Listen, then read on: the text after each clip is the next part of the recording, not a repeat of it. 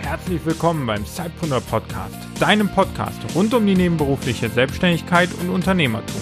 Dein Host für die heutige Episode ist Peter Georg Lutsch. Und nun viel Spaß und viele neue Impulse.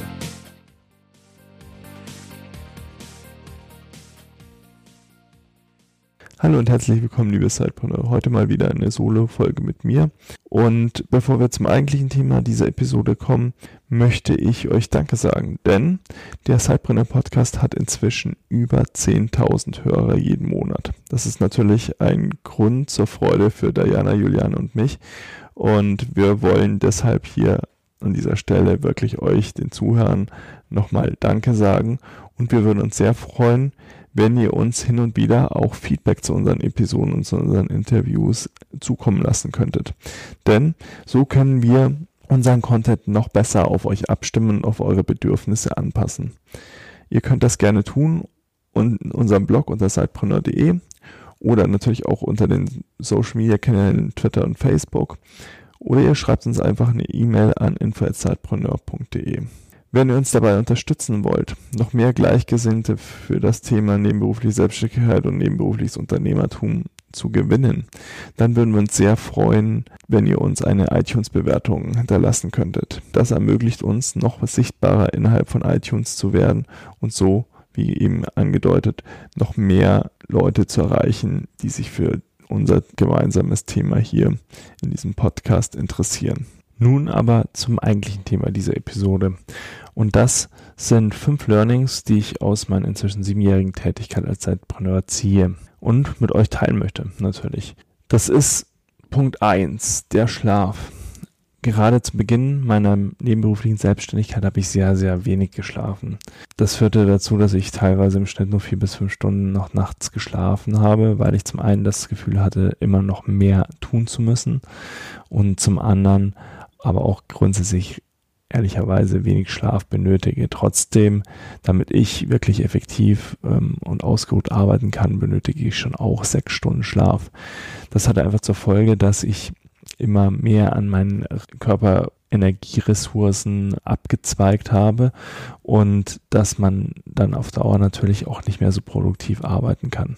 Oder im schlimmsten Fall auch mal ausgenockt war von einer äh, Krankheit, weil der Körper sich einfach mal eine Auszeit nehmen musste das ist so der Punkt eins, den ich euch mitgeben möchte. Und zwar plant regelmäßige und wiederkehrende Schlafphasen ähm, ein, damit euer Körper sich auch wirklich regenerieren kann. Der Punkt zwei das ist die Kommunikation mit der Familie und mit Freunden. Es ist nicht immer einfach für dein Umfeld zu verstehen, warum du in deiner freien Zeit, also in der Zeit, wo du nicht deinem Hauptjob als Angestellter zum Beispiel nachgehst, dann wieder arbeitest und warum du dann nicht Zeit hast, um zum Beispiel ins Kino zu gehen. Da hilft es wirklich deinem Umfeld auch mitzuteilen, worin deine Motivation liegt.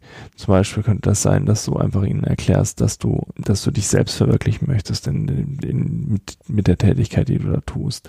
Oder dass, ähm, dass du dir ein ortsunabhängiges Business aufbauen möchtest. Oder dass du vielleicht auch aus dieser nebenberuflichen Selbstständigkeit mittelfristig oder langfristig hin möchtest zu einer zu einem Vollzeitunternehmertum oder zu einem Vollzeit-Selbstständigkeit. Äh, das hilft auf jeden Fall äh, deinen Freunden und deiner Familie eher zu akzeptieren, warum sie teilweise mehr auf dich verzichten müssen.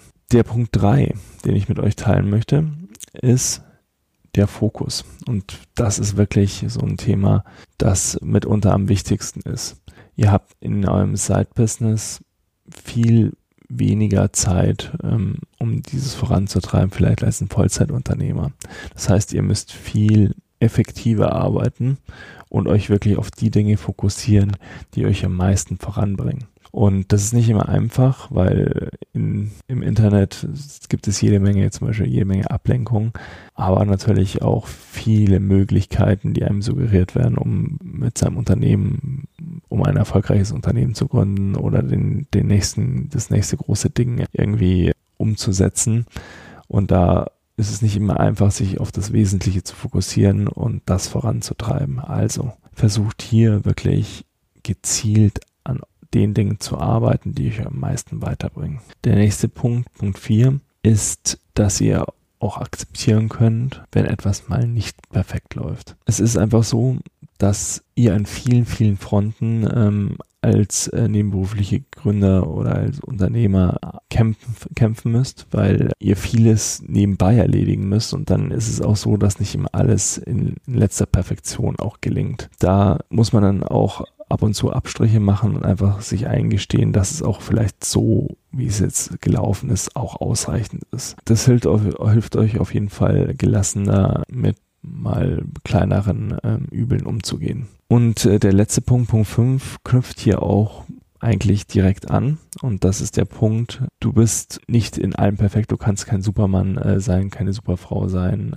Hol dir Hilfe rein, da wo du sie benötigst oder da wo sie sinnvoll ist. Das kann klar irgendwann ähm, eigene Mitarbeiter sein, ob das jetzt ein Praktikant, Werkstudent, ähm, Teilzeit- oder Vollzeitangestellter ist, der dir ähm, Aufgaben abnimmt oder als Solopreneur natürlich auch die Möglichkeit, wiederkehrende Prozesse outzusourcen. Das hilft dir einfach dabei, dein Unternehmen stärker wachsen zu lassen. Auch wenn es auf den ersten Blick natürlich mit Kosten verbunden ist, hilft es dir dann einfach immer mehr an deinem Unternehmen, an deinem Business zu arbeiten, als in deinem Unternehmen und in deinem Business. Ich hoffe, ich konnte euch hier ein paar Anregungen mitgeben und ich würde mich freuen, wenn hier vielleicht noch Ergänzungen äh, von euch kommen würden.